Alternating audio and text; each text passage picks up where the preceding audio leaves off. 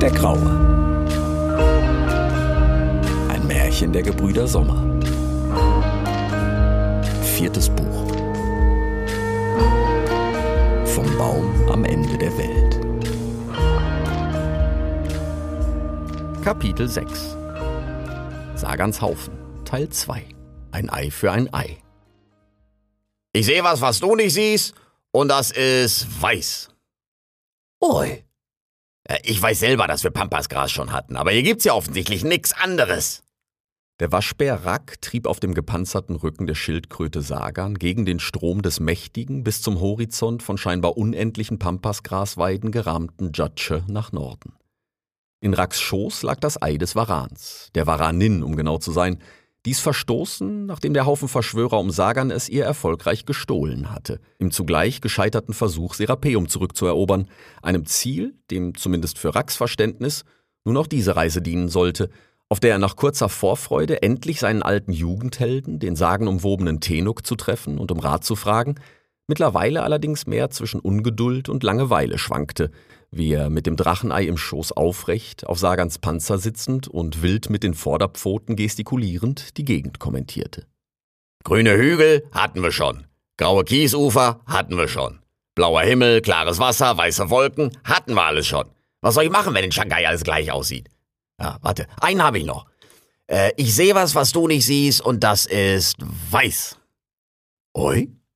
Ja, schon wieder weiß. Aber diesmal was anderes. Ist auch eher so schimmelweiß. Oi. Nee, nix mein Ei. Also, Ei ist erstmal richtig, aber das ist mindestens genauso deins. Reicht schon, dass ich das hier die ganze Zeit rumschleppen darf. Wieso eigentlich?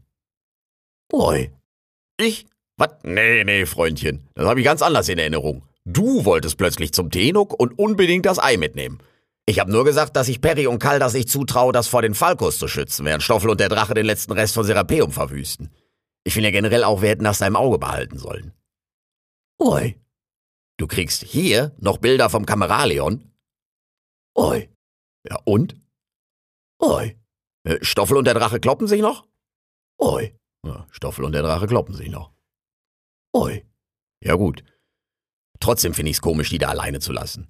Auch wenn ich schon immer zum Tenuk wollte. Aber jetzt und so und dass ich dabei auch noch die ganze Zeit ein Ei an der Backe hab, weil du es unbedingt mitnehmen wolltest. Und du hast mir immer noch nicht gesagt, warum. Oi. Stimmt, sowas hattest du mal gesagt, ja. Aber was soll das überhaupt heißen, Eierexperte? Wieso ist der Tenuk Eierexperte? Der wird ja wohl selbst keine Eier legen. Oi. Okay, was auch immer Eiersammlung bedeutet. Aber du hast schon noch auf dem Panzer, dass wir Stoffel und den Drachen da irgendwie von Serapeum runterkriegen wollen, ne? Also nicht nur Eier gucken dann, wenn wir da sind? Oi. Na, ich meine ja nur, dein Fokus scheint mir in letzter Zeit mehr auf dem Ding hier zu liegen. Rack strich mit seiner Pfote sachte über die erstaunlich weiche Schale. Kriegst du auf deine alten Tage noch väterliche Gefühle, was? Äh, Wie sieht eigentlich so ein Schildkrötenei aus? Oi. Echt? Rack hielt sich nun mit seinen Vorderpfoten und etwas Mühe das große, unwuchtige Drachenei vor die Schnauze und inspizierte es genau. Das heißt, du hast auch mal so ausgesehen? Oi. Was soll das heißen? Für mich sehen doch eh alle Eier gleich aus. Ich bin vielleicht kein Tenuk, aber ich für meinen Teil habe mich durchaus schon exzessivem Eierstudium gewidmet. Oi? Naja, zunächst mal habe ich in meinem Leben schon reichlich Eier gef... Der Waschbär hielt inne, dann blickte er vom Ei in seinen Pfoten hinab zur Schildkröte und zurück, bis er es wieder vorsichtig in seinen Schoß setzte. Na, ist ja auch egal. Äh, Lass uns über was anderes reden. Äh, wusstest du, dass die hier in Shanghai nur Fisch und Reis fressen? Bah! Fisch würde ich mir ja noch gefallen lassen. Aber Reis? Was soll das überhaupt sein? Reis. Reis. Hm. Klingt nicht, als könnte man davon satt werden. Oi. Algen? Auch das noch. Da kann man ja gleich Wiese fressen. Oi. Ja, dass dir das schmeckt, kann ich mir vorstellen. Oi. Was soll das heißen? Ich habe das bestimmt auch schon gefressen. Oi. Äh, Das soll ich dir erzählt haben. Oi. Dass ich von hier komme. Oi. Äh, Das habe ich noch nie irgendwem erzählt. Allein schon, weil ich mich selbst kaum noch dran erinnern kann. Oi? Äh, Meine Eltern? Was interessierst du dich für meine Eltern? Wer waren denn deine Eltern, bitteschön? Oi. Oh, das wusste ich nicht, tut mir leid. Aber falls es dich tröstet, ich hatte auch keine. Also es gab bestimmt mal welche, aber ich habe sie nie gekannt. Ui. Echt? Deine Mama hat dich einfach an den Strand gelegt und ist dann abgehauen? Boah, das ist ja bitter. Ui. Euch? Ja, dann hattest du ja zumindest eine Geschwister. Ich hatte gar nichts. Nur Geschichten über den Tenuk, die die Vögel gezwitschert haben. Der war in den Geschichten auch immer allein, aber cleverer als alle anderen. Da dachte ich dann immer, der ist wie ich. Ui. Wann soll ich denn bitte sowas erzählt haben? Ui. Beim Vorstellungsgespräch? Ui. Ach so, du meinst den Affen. Ja, da, da war was. Das kann aber nicht länger als eine Woche gewesen sein. Ui. Ja, ja, stimmt ja. Irgendwann hat mich hier einer von den. Nee, ne? Das war jetzt ein Witz. Das Ufer des Jatsche war inzwischen felsiger geworden und zeitweilig umgaben sie gar raue, baumhohe Klippen, auf deren höchsten Felsen Rack plötzlich einen der heimischen Changai-Makaks erblickte. Graue, mehr als waschbärgroße Affen mit ihrem unverwechselbaren, knallroten Gesicht, von denen nun eines hoch über ihnen in die Ferne starrte, als sie es passierten. Was dem Waschbären für einen kurzen, ungewohnten Moment die Sprache verschlug, war der Umstand, dass ein solches Gesicht tatsächlich seine erste bewusste Erinnerung sein musste, wie ihn damals ein solcher Makak in den Armen gehalten und mit rot strahlendem Gesicht angesehen hatte. Ui? Äh, was? Äh, ach so, ja, äh, ja, ja, da war was. Ich find's nur äußerst seltsam, dass ich genau in dem Moment. Rack blickte über die Schulter zurück zum Changai-Makak, der unverändert in die Ferne starrte, aber Sagan und ihn offenbar keines Blickes würdigte. Sehr seltsam. Ui. Ja, keine Ahnung. Einer von den Makaken hier hat mich halt damals aus dem Wasser gefischt, glaube ich. Und dann hat er mich ein paar Tage mitgenommen oder was. Da war ich aber noch nicht größer als das Ei hier. Ui? Was soll ich denn von ihm gelernt haben? Nix. Ach so, äh, wegen den Händen da beim Vorstellungsgespräch damals. Ui. Ja, nee, das war nicht gelogen. Äh, ich habe mit ihm zusammen mal Fische gewaschen, meine ich. Und ich glaube, ja, er hat mir auch mal gezeigt, wie man Früchte schält. Aber ich fand immer, die meisten schmecken eh besser mit Schale, wenn man sie vorher wäscht. Da hat er noch so gelacht, glaube ich. Ui. Ja, das holst du jetzt aber auch vom tiefsten Grund meiner Erinnerungen hoch, ey. Ui? Na, was weiß ich, wie der hieß. Rotkuck oder so. Oder soll ich. Na, warte mal. Roku? Doch, das kann sein. Roku? Rack sah plötzlich vor seinem geistigen Auge einen riesigen Changai-Makak, der neben ihm am Ufer des Flusses stehend mit seinen Händen einen Fisch aus dem Wasser griff. Oh, Rack, Sondenai, Taberu! Roku, ich versteh dich nicht. Dann sah er wieder Sagans Hinterkopf vor sich, wie dieser den Jatscher hinaufschwamm, um sie herum nun wieder nichts als im Wind wiegendes Pampasgras. Ja, ich glaub, der hieß Roku oder Rokü. Und zu mir hat er immer Rakkü gesagt. Und da wurde dann irgendwann Rack draus. Mein ich. Rack schüttelte ungläubig den Kopf. Was so ein Trip in die alte Heimat wieder alles hochspülen kann. Ja, vielleicht soll ich öfter mal verreisen. Oi? Roku? Äh, keine Ahnung, der war ja mal wieder weg. Hat wahrscheinlich was Besseres zu tun gehabt. Wie meine Eltern und deine Eltern und seine Eltern hier.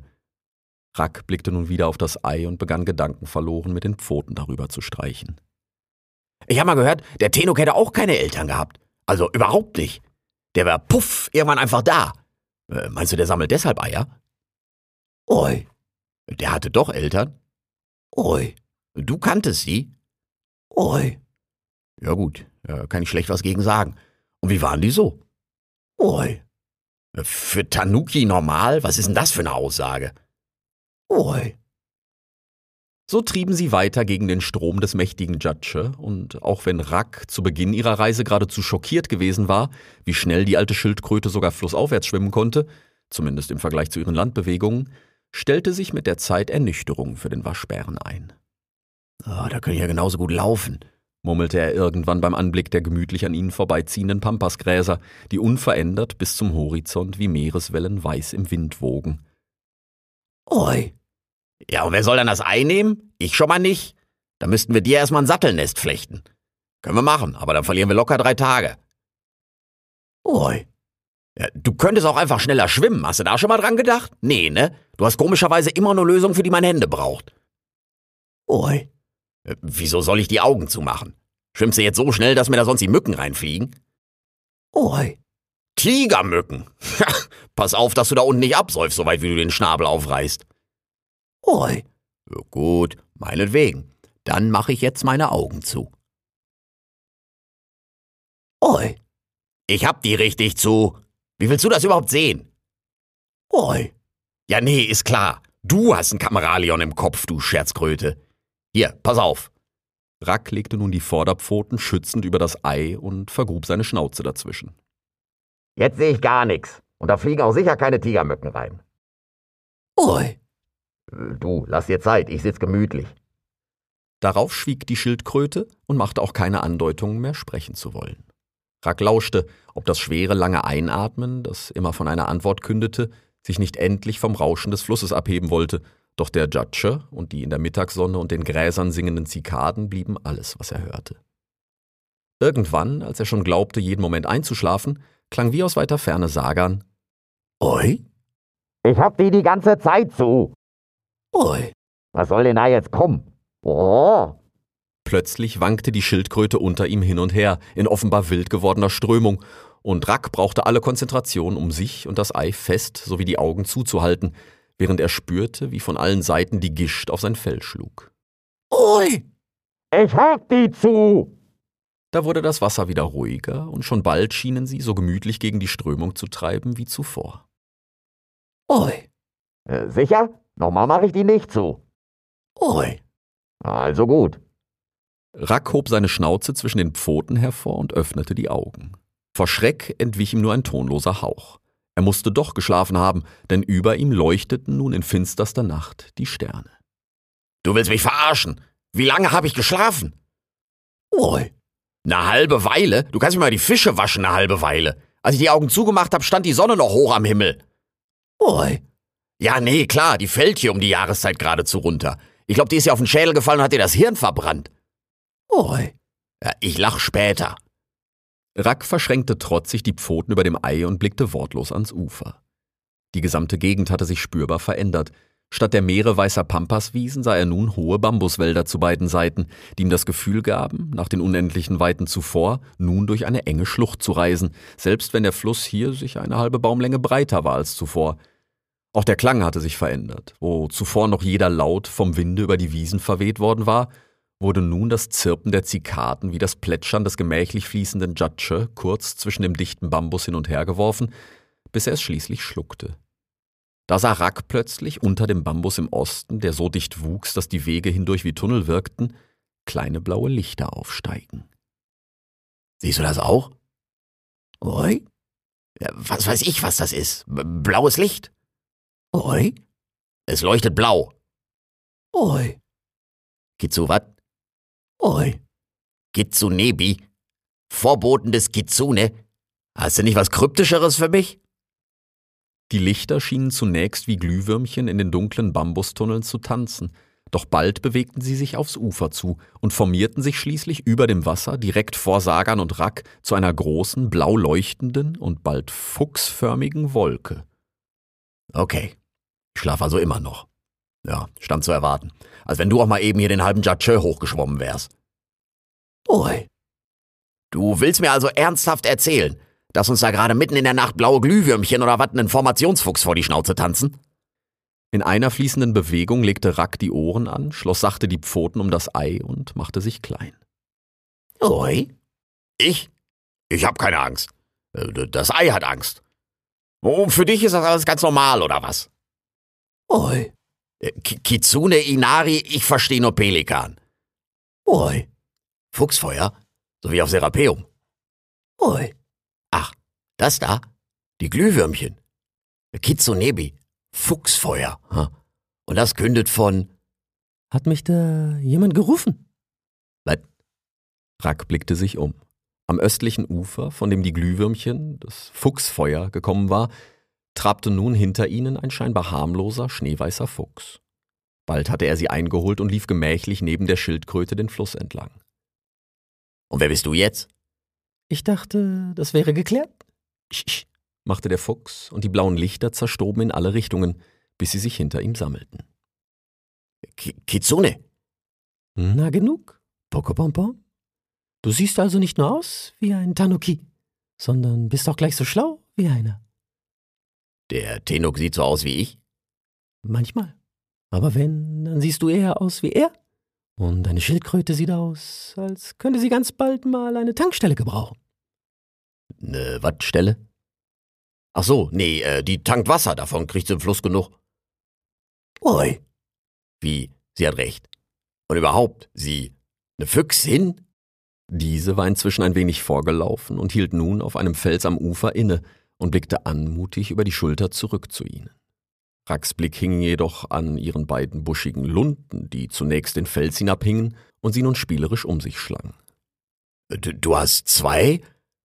Oi, die gibt's mit bis zu neun? Den ganzen Haufen? Das ist ja dann mehr Lunte wie Fuchs.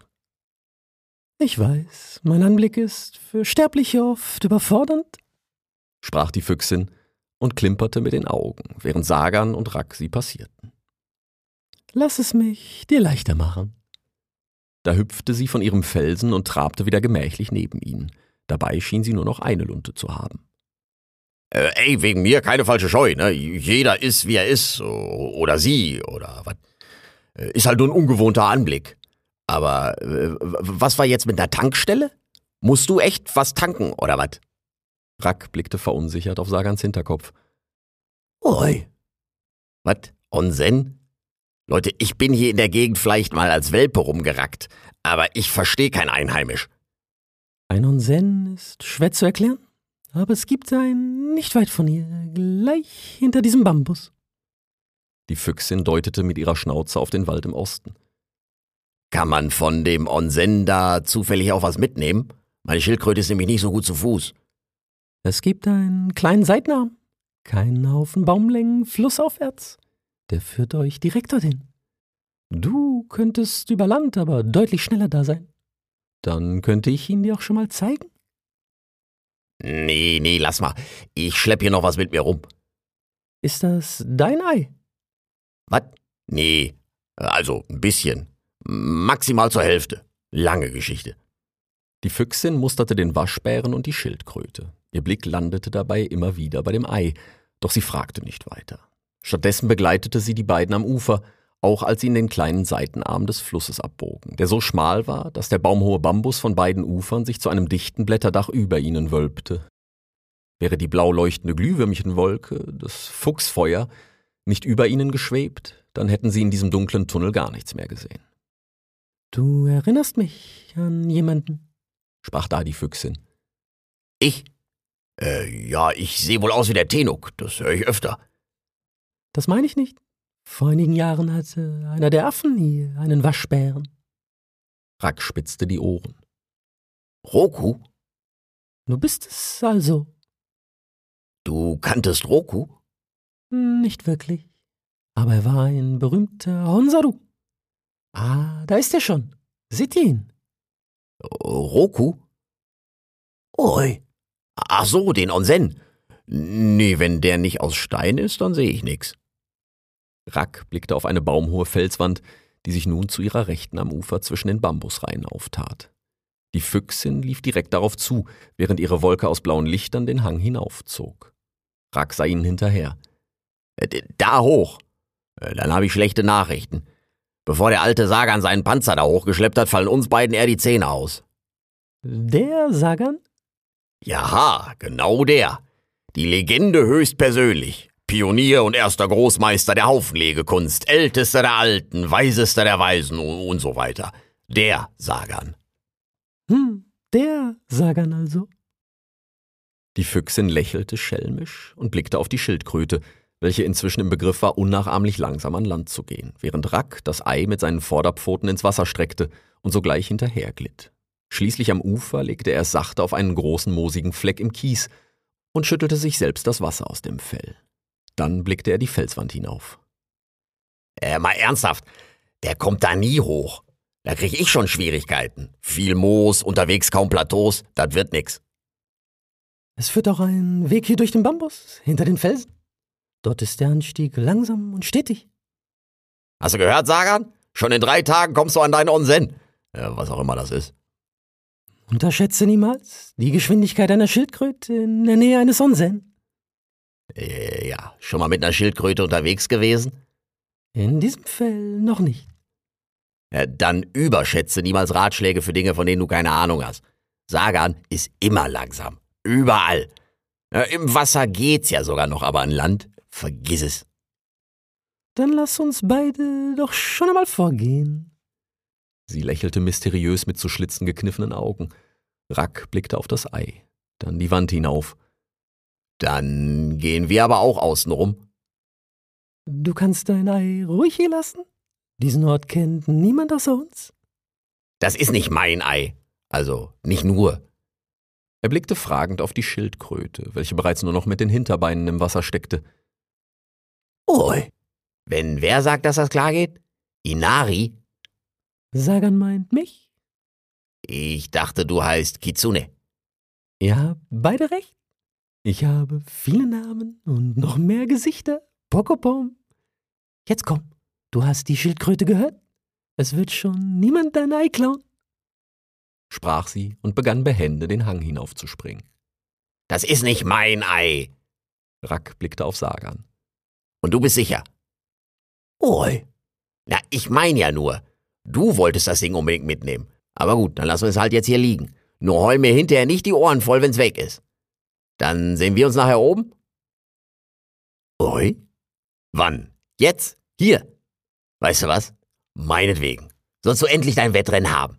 Wer als erster oben ist. Oi? Ein Satz? Ja, ich schlag dir was vor. Der Sieger braucht sich nicht mehr um das Ei zu kümmern. Oi. Ach, ja, das wirst du bereuen. Fertig? Los! rief Rack und sprang der Füchsin hinterher die Felswand hinauf. Ey, Kitsune!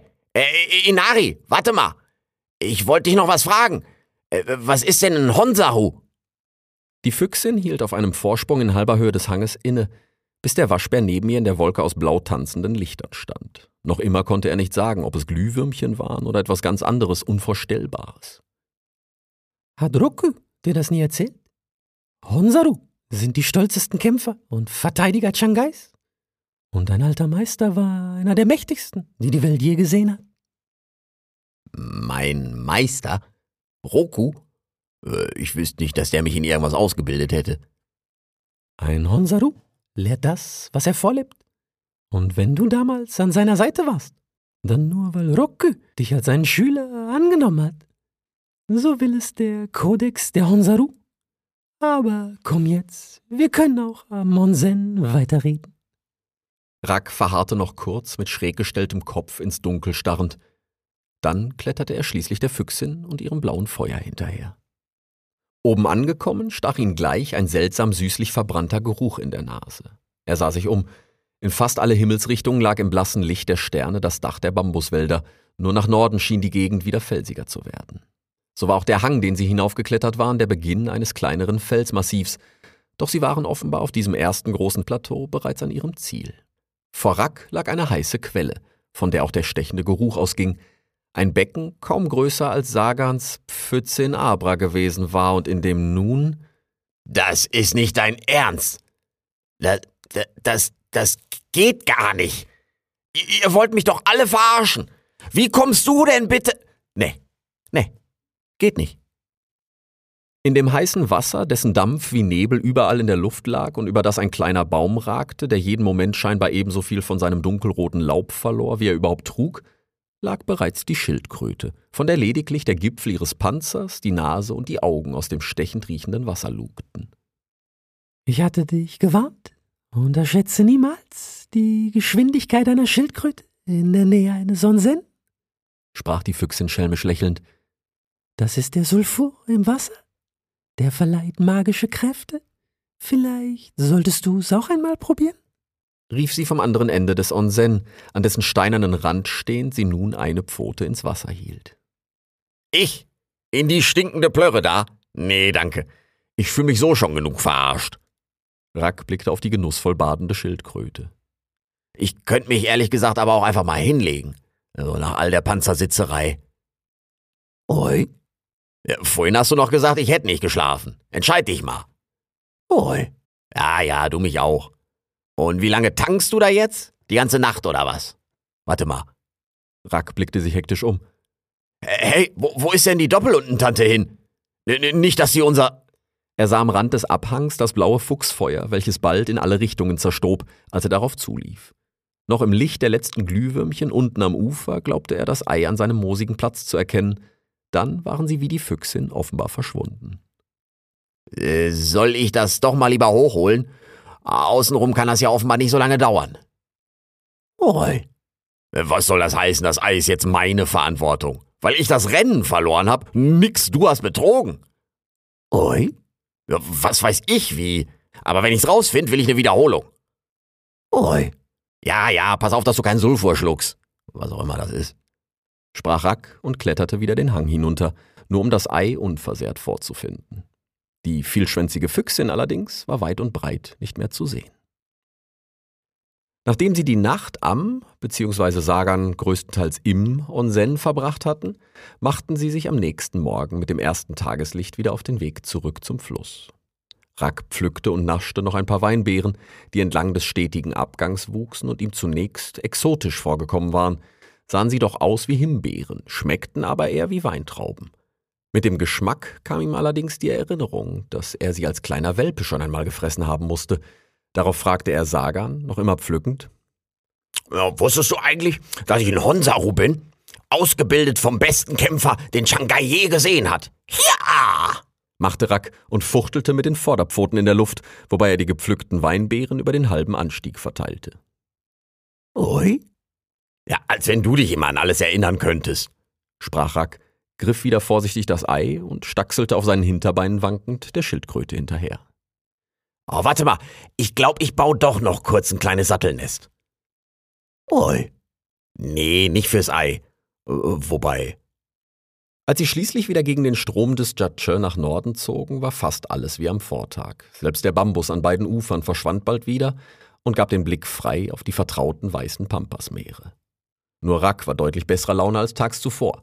Auf dem Ei in seinem Schoß balancierte ein kleines Nest, in dem unzählige der hiesigen Weinbeeren lagen und von denen der Waschbär sich genüsslich mit den Vorderpfoten bediente. Weißt du, schmatzte er, ich hab nachgedacht. Bloß weil man vergessen hat, dass man mal was gefressen hat, muss das ja nicht heißen, dass es nicht geschmeckt hat. Ui? Was ich damit sagen will, ja, vielleicht sollte ich doch mal diesen Reis hier probieren. Jetzt nicht unbedingt gleich mit Algen, aber wenn die größten Kämpfer von Shanghai darauf schwören, dann kann es ja nicht so verkehrt sein. Frisst der Tenok eigentlich auch Reis? Ui. Ja, siehste, ein Grund mehr. Äh, wie weit ist das jetzt überhaupt noch? Ui. Ja, wie? Keine Ahnung. Du musst doch wissen, wo der wohnt. Oder zumindest wohin wir wollen. Ui. Ein Keng an einem Onsen. Äh, Onsen kenne ich ja jetzt, aber ein Keng? Ui. Eine Wanderhöhle? Der Tenok hat eine Wanderhöhle? Moment. Die Geschichte habe ich auch mal gehört, aber da habe ich selbst als kleiner Welpe gedacht, das ist doch nur eine Legende. Wie soll sowas denn funktionieren? Eine Wanderhöhle. Sagan begann tief einzuatmen. Äh, weißt du was? Lass gut sein. Das kann er mir ja dann selber erklären. Wenn wir überhaupt dazu kommen. Ist ja viel Programm. Er soll uns einen Rat für Serapeum geben, einen für das Ei, und zum Tausch kann ich ihm bestimmt auch noch was beibringen. Oi? Ja, zum Beispiel den Weg des Honsaru. Ich glaub nicht, dass der Tenuk das Glück hatte, bei einem solchen Meister zu lernen wie ich. Ui. Ja, ja, ich weiß, du warst ein Lehrer, aber meiner ja auch. Also kann er da schon mal nicht mehr wissen als ich. Sagan schnaubte nach einer kleinen Weile kaum hörbar ins Wasser. Währenddessen fragte Rack. Meinst du, der legt einen Haufen gegen mich? Ui. Ja, klar habe ich gegen dich immer verloren. Da war ich aber auch noch kein Honsaru. Das heißt, ich wusste es nicht. Aber sowas verlernt man nicht. Das ist wie Fische waschen. Und ein Honsaru verliert nicht. Er lernt nur dazu. Sprach Rack mit geschlossenen Augen und wichtig emporgehobener Vorderpfote, während der hier tiefe und weite Fluss sie mittlerweile durch einen tiefen Wald führte, mit gedrungen gewachsenen, rackfremden Bäumen, deren dicke, knorrige Äste vereinzelt gar bis weit über das Wasser ragten. Als der Waschbär einen dieser Äste wippen sah und aus der ihm verbundenen Krone am Ufer ein Rascheln hörte, rief er Oh, Changai Makake, ich Raku, große Honsaru, Schüler des Roku, wurde flessene Reise mit Raku. Da erschien in der Krone das breit grinsende Gesicht einer Katze. die mit groß leuchtenden Augen wortlos auf ihn hinabblickte. Oh, Verzeihung, okay, geälte Flemdünecke, für die Fellwechselung. Wolle trotzdem Flessenü Reis mit Racke. Die Katze kicherte schelmisch. Dann schloss sie langsam die Augen und verschwand wieder in den Schatten. Oi? Ja, na klar, die reden hier bestimmt alle so. Also, die Doppeluntige da gestern nicht, aber die war sowieso nicht normal. Aber Makake und dann noch große Honsarü. Oh, sicherü, Sagan San. Ja, ich mein, Katzen kenne ich jetzt nicht, aber das ist ja hier erstmal alles eine Gegend. Meinst du, die kommt nochmal wieder? Oi? Ja, wenn du so fragst, beide. Also die Katze gerade und gestern, die Doppeluntige. Äh, oh, guck mal da. Ein Kranich. Auch eins dieser edlen Tiere, Changais. Ich würde ja gerne mal einen Panda treffen. Kennst du die? So riesige Bären, genauso einschüchtert wie ich. Oi. Ja, bin ich wohl. Ja! Rack rümpfte die Schnauze, wodurch er die Zähne fletschte. Dabei hob er hinter Sagans Kopf drohend die Vorderpfoten. Hier, das siehst du jetzt nicht, aber das ist furchteinflößend. Oi. Ach, dann wasch mich doch. Der Waschbär ließ die Arme sinken und blickte wieder hinauf zum Kranich. Boah, guck mal, wie anmutig der da segelt mit seiner roten Haube. Hohoho, was ein Prachtvogel. Normal halte ich ja nicht viel von Geflügel, aber wenn ich sowas sehe, oh, du kannst mir sagen, was du willst, aber irgendwie hat das alles hier mehr Stil als bei. Oh, warte mal, der kommt zu uns. Rack machte sich nun wieder klein und umklammerte das Ei, wobei das Nest mit den Weinbeeren beinahe ins Wasser gefallen wäre. Da landete der Kranich wenige liegende Baumlängen vor ihnen auf dem Bambusblätterdach. Konnichiwa! Watashi wa Suru desu! Bist du Rack? Siehste, der redet auch so. Oh, hi, bin ich äh, Rack, große Honsaru, Schüler des Rock. Ihr, du nicht Honsaru, Rocco dich zurückgelassen hatte. Honsaru möchte gerne Naritai. Hohohoho, Poko pom pom, hohohoho. Lachte der Kranich, hob sogleich wieder ab und verschwand so elegant und würdevoll, wie er gekommen war. Nur, dass man ihn noch aus weiter Ferne lachen hören konnte. Rack war hingegen still geworden. Er hatte noch seine Arme achtlos über dem Nest verschränkt und trotzig die Schnauze darauf gelegt, wobei zahllose Weinbeeren in den Fluss purzelten, was er nur am Rande zur Kenntnis nahm. Dann starrte er lustlos in die Ferne und schwieg. Oi? fragte die Schildkröte irgendwann. Bald wiederholt, doch Rack brummte nur, mit mittlerweile geschlossenen Augen und ohne weitere Regung. Oi? Andere Frage, gleiche Reaktion. Was auch immer Sagan sagte, der Waschbär brummte nur gleichgültig, wenn überhaupt. Es interessierte ihn nicht, nicht mehr, wie ein Onsen funktionierte oder wie die Schildkröte wohl das Rennen gewonnen hatte. Auch wollte er keine Geschichten über den Tenuk mehr hören, wollte nicht wissen, in welche Tiere dieser sich wohl schon alles verwandelt hatte, oder raten, in welchem Körperteil er seine Kraft speicherte, und schon gar nicht wollte er wissen, was Sagan Weißes sah, das Rack nicht sah. Oi? fragte die Schildkröte zuletzt, und erschrak fast, als der Waschbär tatsächlich antwortete, wenn auch nur lustlos murmelnd. Nein, ich will dem Tenok auch kein Ei klauen. Mach, was du willst, aber mir ist das eine hier schon zu viel.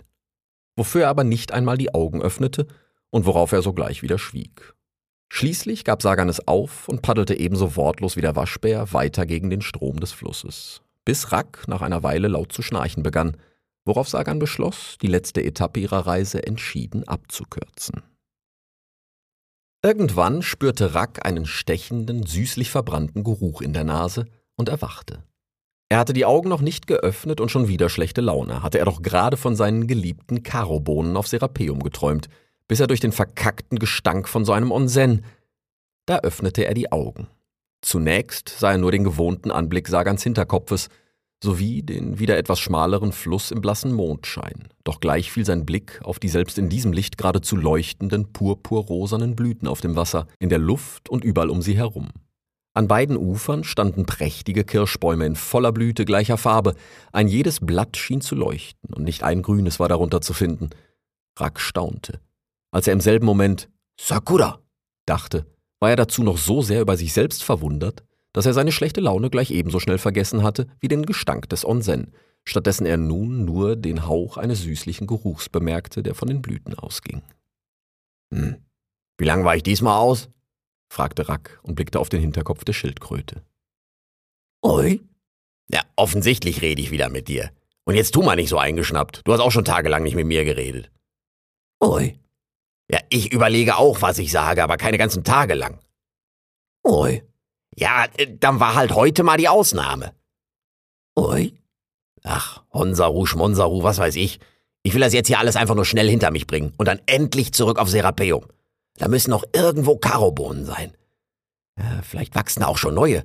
Ich habe mal gehört, dass verbrannte Erde verdammt guter Nährstoff sein soll. Und wenn da was überlebt hat, äh, da, da muss was überlebt haben. Woher soll ich sonst mein Karo kriegen? Er begann gedankenverloren in dem Nest herumzutasten, das nach wie vor, wenn auch deutlich zerzauster als am Morgen, auf dem Ei in seinem Schoß lag. Irgendwann fand er darin noch eine der Weinbeeren und naschte sie sogleich. Ah, hier könnte ich auch mal Nachschub gebrauchen. Ich weiß, die Frage kann ich mir klemmen, aber hast du zufällig auch nur irgendwie eine ungefähre Ahnung, wie weit das noch ist? Ui. Wie, was, fast da? Verarschst du mich jetzt schon wieder? Machte da ein goldgelb-schwarzer Vogel, als er direkt über Rack hinwegflog und sogleich irgendwo unter den prall mit Blüten gefüllten Baumkronen verschwand. Ui. Jetzt sind wir da. Hör auf. Wo? Ich seh nix. Ui. Wir folgen wem? Dem Pirol? Ach, der Pfeiferichter gerade? Ui. Der Pirol führt zum Onsen. Also habe ich gerade doch richtig gero... Oh, what? Oh, okay. Ja, dann gehen wir jetzt also an Land. Rack staunte. Sagan hatte bereits festen Boden unter den Vorderbeinen und zog nun geradezu rasend schnell die Hinterbeine durchs Wasser nach. Selbstverständlich hätte Rack nach wie vor dreimal um die Schildkröte laufen können, bevor diese auch nur einen Schritt gemacht hatte, aber für ihre Verhältnisse flog sie geradezu an Land. So beschloss Rack, auch hier zunächst auf ihrem Panzer sitzen zu bleiben. Als sie so schließlich unter die leuchtend purpurrosanen Bäume traten, dämmerte es fern im Osten. Als Rack dann, keinen Haufen Bäume landeinwärts, wieder den stechenden Geruch des Onsen witterte, schimmerte durch das Blätterdach bereits das erste Morgenrot. Als schließlich die Sonne aufging, erblickte Rack endlich die dampfende Quelle. Dieses Mal lag sie gleich am Fuß einer mehr als baumhohen Felswand, welche sie zudem von den Seiten umflankte, so dass es fast war, als würden sie eine riesige, nach oben offene Höhle betreten, in der sich neben dem dampfenden Onsen nur ein einsamer kleiner Baum befand, der wie tags zuvor über das Sulfurwasser ragte und jeden Moment scheinbar ebenso viel von seinem dunkelroten Laub verlor, wie er überhaupt trug. Direkt unter ihm und unweit eines tatsächlichen Höhleneinganges in der Felswand saß ein Panda? Rack stutzte. Was? Ich, hä? Ui. Ja, ich weiß, was ich gesagt habe, aber dass dann jetzt hier einer sitzt? Und wo bitte ist er Tenuk? Ui. Frag du ihn doch. Ui. Ja, stimmt auch wieder. Dafür habe ich nicht die Geduld. Also gut. Brack stieg nun ebenso vorsichtig wie umständlich ab, dabei stellte er das Ei auf den Kopf mitsamt dem Nest, in welchem er das Ei sogleich wieder drehte, bis es von allein stehen blieb. Dann wandte er sich an den riesigen Panda jenseits des Onsen. Ey, du da, Großer! Ja, du mit dem Kuhmuster! Äh, wer bist du denn jetzt? Und wo ist der Tenuk? Mein Kumpel Sagan und ich haben eine lange Reise hinter uns und nicht viel Zeit mitgebracht. Oh. Plötzlich begann der Panda, der bis dahin wortlos mit dem Rücken an den Baumstamm gelehnt gesessen hatte, auf seinem dicken Bauch zu trommeln. Die Schläge hallten zwischen den Felswänden umher und verdichteten sich zu immer volleren, komplexen Mustern, als er schließlich gar zu singen begann. Pum poko pum poko pum pum pum poko pum poko pum pum. Seine Stimme hallte wie der Rhythmus zwischen dem Gestein und addierte sich bald zu einem kleinen Chor. Da stieg sogar der goldgelb-schwarze Pirol ein und zwitscherte aus der roten Krone des scheinbar endlos laubenden Baumes. Tanuki, Tanuki, Pom Pom, Tanuki, Tanuki, Poko Pom Pom. Worauf der Panda fortfuhr. Marderhund, Marderhund, tief im Wald, Haufen, Haufen Jahre alt. Oh, Tanuki, Poko Pom Pom. Oh, Tanuki, Poko Pom Pom. Da blaffte plötzlich Rack dazwischen. Ja, komm, hört auf. Das Lied habe ich als Kind schon gehört. Das hat drei Haufen Strophen in der Kurzversion. Und dreimal so oft macht da irgendwer Poko Poko Pom Pom. Da habe ich echt gerade mal gar keinen Bock drauf, auch wenn ihr das bestimmt voll drauf habt. Der Panda war verstummt und bald ebenso schlagartig schwiegen die unzähligen Stimmen, die zuvor noch zwischen den Felswänden hin und her geworfen worden waren. Dann stand der riesige schwarz-weiße Bär auf. Dann eben nicht, murmelte er noch, schon machte er einen kleinen Hüpfer in die Luft und rollte sich zu einer rotierenden Pelzkugel, bis er wieder auf den Beinen landete und plötzlich aussah wie Rack. Also nicht ganz. Er war größer und noch pelziger, wenn das überhaupt möglich war, und glich in seiner Statur eher einem großen stämmigen Fuchs als einem Waschbären. Aber die Ähnlichkeit war verblüffend. So verblüffend, dass Rack darüber fast vergaß, dass dieser extrem gut aussehende Marderhund gerade noch ein Panda gewesen war. Der Waschbär kniff die Augen zusammen und musterte sein Gegenüber. Dann öffnete er sie langsam, weiter und weiter, gar bis zum Anschlag, gleichsam die Schnauze und hob dabei die Vorderpfote, mit der er schließlich auf sein Gegenüber zeigte und murmelte: Du, du, du, du bist, du bist der Bayashi, Bake Donoki, Marderhund. Oh, Tanuki hat viele Namen, erwiderte der Angesprochene und schien dabei mit jedem Namen sein Aussehen leicht zu verändern. Das Fell plusterte sich auf und schien zu wachsen wie das ganze Tier, und schon beim nächsten Wort wirkte er fast wieder wie ein Waschbär. Du sprichst von Tanuki als. Da verließ Rack seine Starre. Der Tenuk? Ja, knack mir einen Ast. Ich hatte ja von der Gestaltenwandlerei gehört, aber das ist ja mal richtig beeindruckend. Hast du das gesehen, Sagan? Hopp macht der Panda und sieht auf einmal richtig gut aus. Hohoho, astreine Veranstaltung. Ah, aber wo habe ich denn meinen Anstand? Da sprang er auf alle Viere und lief um den Onsen auf den Marderhund zu, bis er direkt vor ihm stand, wieder auf den Hinterbeinen und zum Gruß die Vorderpfote ausstreckend, Auge in Auge mit seinem Idol, welches sichtlich irritiert ein wenig zurückwich. Tach, ich bin Rack, großer Fan.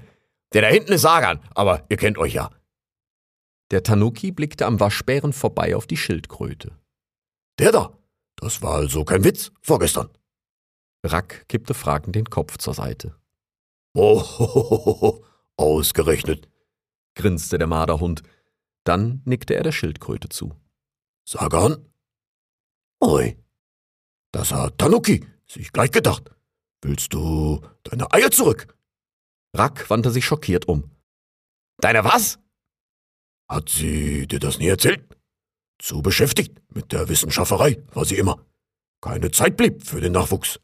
Und sie wollte ihn nicht aussetzen, wie ihre Mutter es mit ihr getan. Also bat sie um Hilfe Tanuki. Moment, sie? Äh, du, du meinst die Schildkröte? Offensichtlich. Ist ja keine andere hier. Nein, ich mein, ja, egal. Und was hast du dann mit seinen Eiern gemacht? Das ist schwierig zu erklären. Tanuki kann sie, wie sagt man, einfrieren in der Zeit, damit sie später schlüpfen können, wenn ihre Mutter soweit ist. Okay, und wo ist ihre Mutter, bitteschön? Tanuki weiß nicht, spielt Rack ihm einen Streich. Ja, frag mich mal, Alter.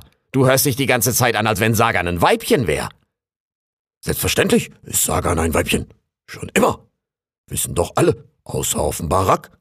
Selbst der Erzähler hat nie er zu ihr gesagt, sondern nur Rack. Was für ein Zähler? Wer erzählt hier wem was? Oh, richtig. Rack kann ihn ja gar nicht hören. Okay, du hast komplett einen an der Muschel. Dann bin ich ja beruhigt. Für einen kurzen Moment dachte ich wirklich, ui. Wie das stimmt. Und das sagst du mir erst jetzt? Ich hab mit dir in einem Baum geschlafen. Ui. Ja, natürlich habe ich nie gefragt. Wer fragt denn auch sowas? Da geht man doch wohl von aus, dass man korrigiert wird, wenn. Ein Jahr lang, Alter. Alte. Ein Jahr lang kennen wir uns jetzt. Ui. Ja klar, ging schnell rum. Dir fällt ja auch die Sonne auf den Kopf.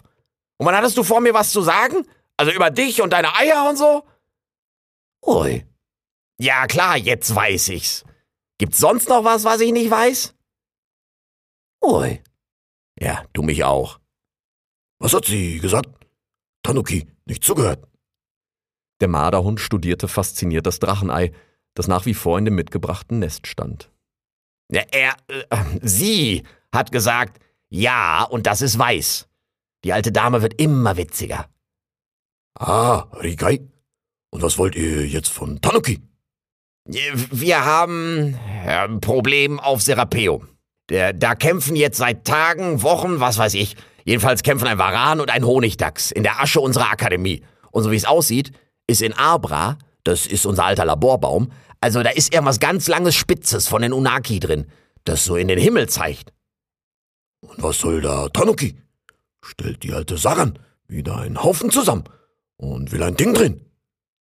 Rack und die Schildkröte sahen sich an, wobei Sagan zum ersten Mal auf ihn verlegen wirkte. Da muss Tanuki leider absagen. Äh, Ja, nee, das dachte auch keiner, dass du gleich mitkommst. Äh, Glaube ich. Rack blickte unsicher auf die Schildkröte. Was wollt ihr dann? Werkzeug. Sieht Tanuki aus wie ein Schatzhandel. Wenn ihr was braucht, geht zu Jeff.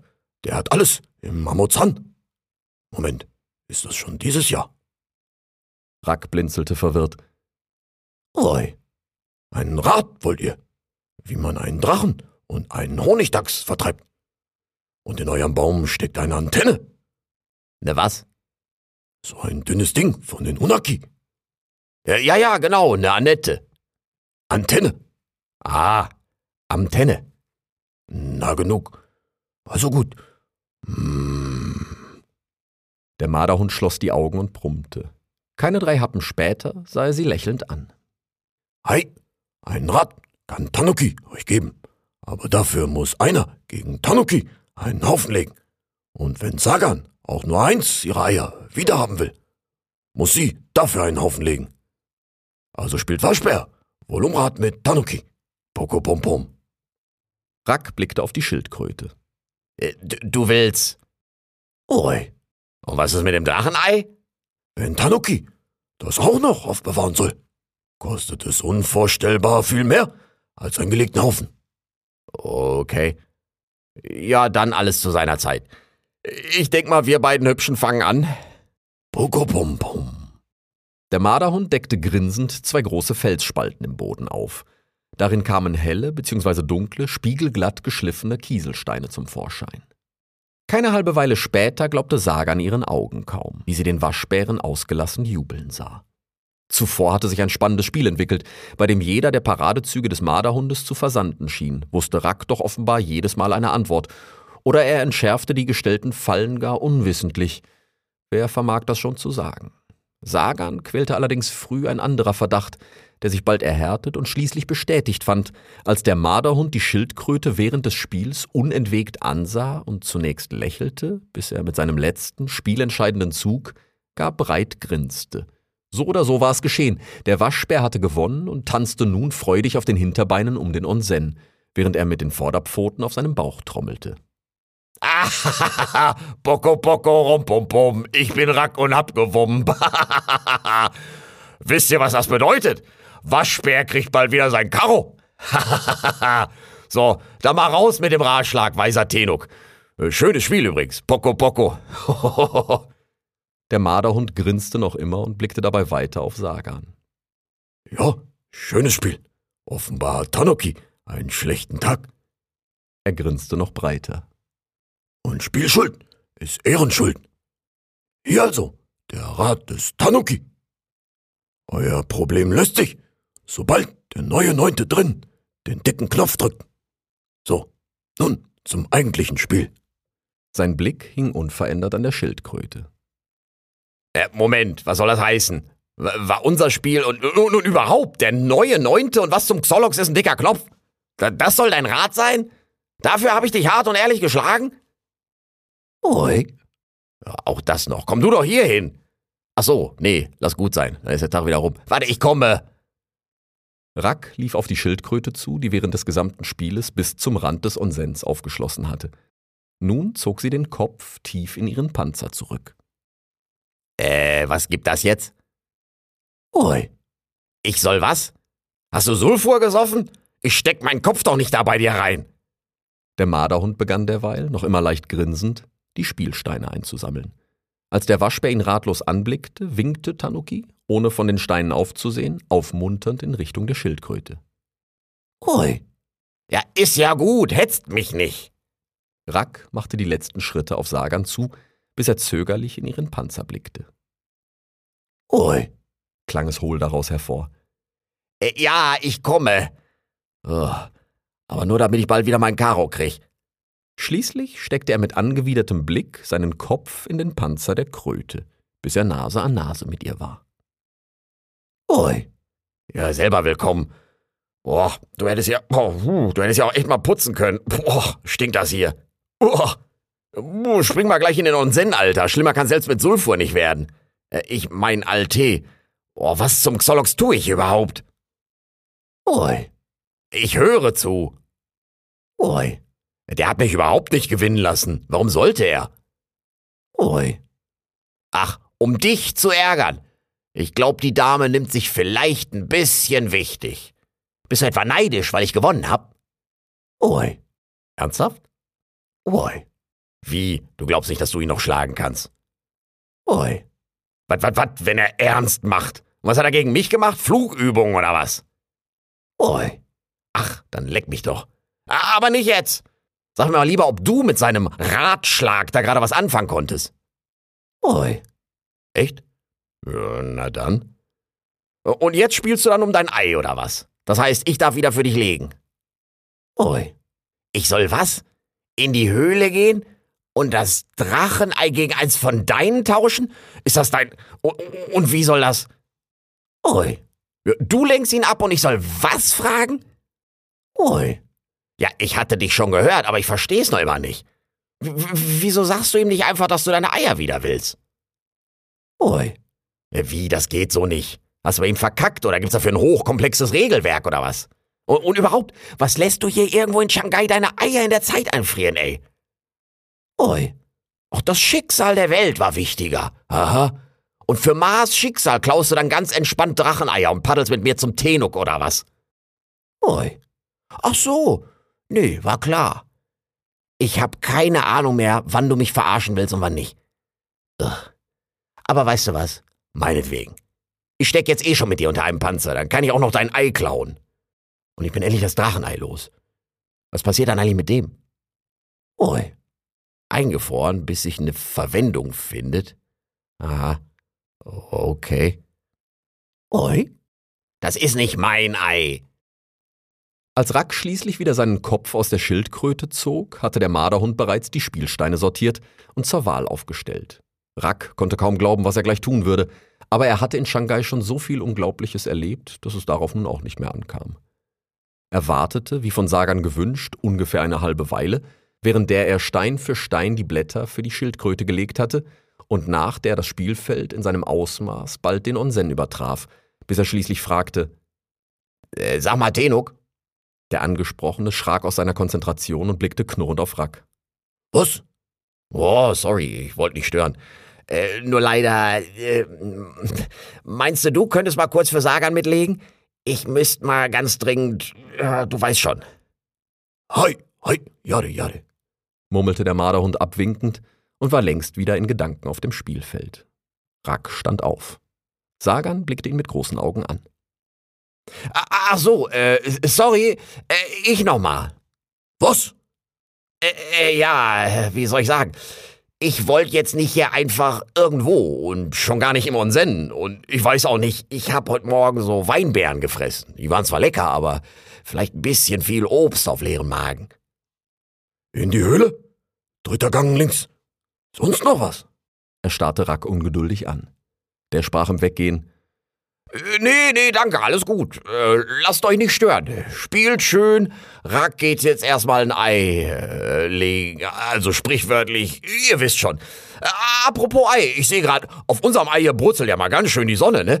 Ich stell das dann auch mal kurz in die Höhle so lange. Während Rack mit dem Drachenei in den Vorderpfoten langsam auf den Hinterbeinen rückwärts stachselte, hing sein Blick noch immer am Marderhund, doch der starrte nur hochkonzentriert auf die Spielsteine, während die Schildkröte mit langsam rollenden Augen auf den Höhleneingang wies. Rack blickte noch einmal auf die beiden Kontrahenten, dann auf das Ei in seinen Händen.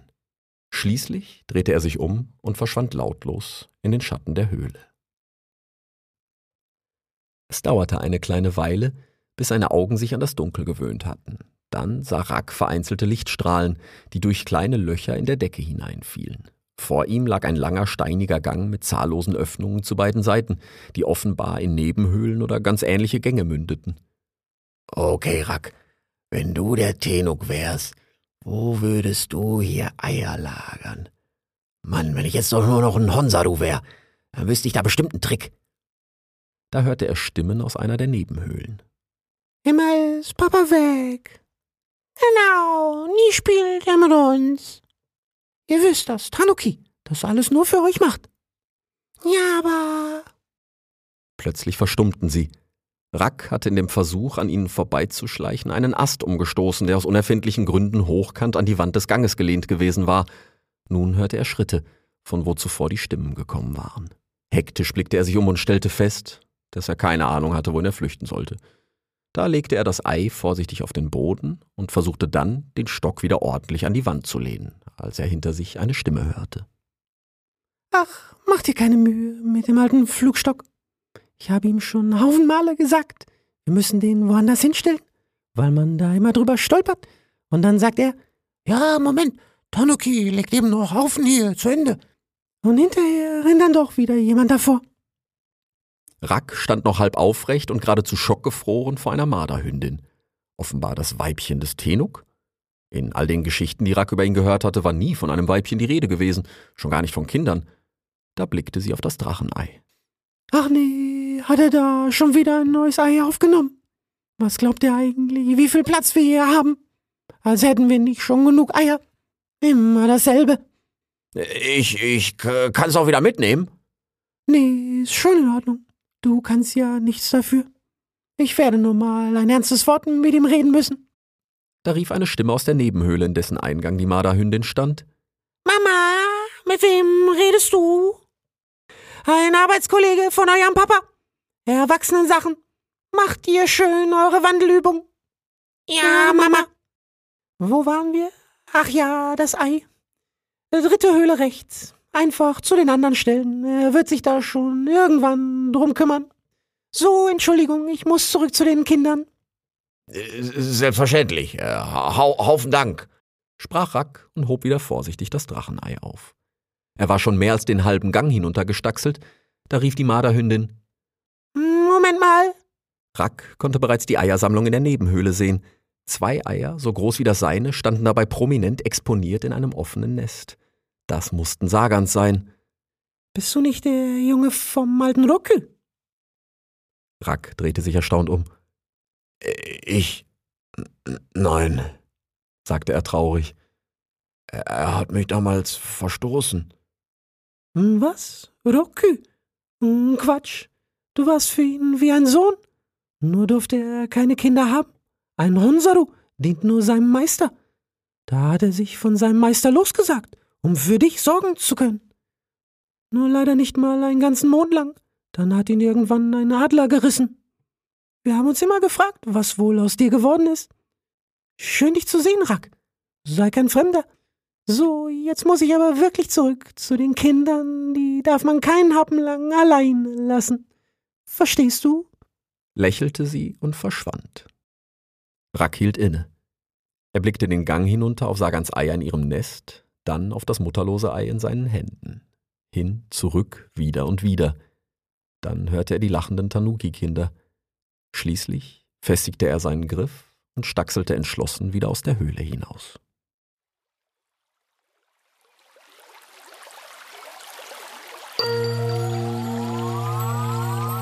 Sie hörten Rix der Graue Märchen der Gebrüder Sommer. Viertes Buch. Vom Baum am Ende der Welt.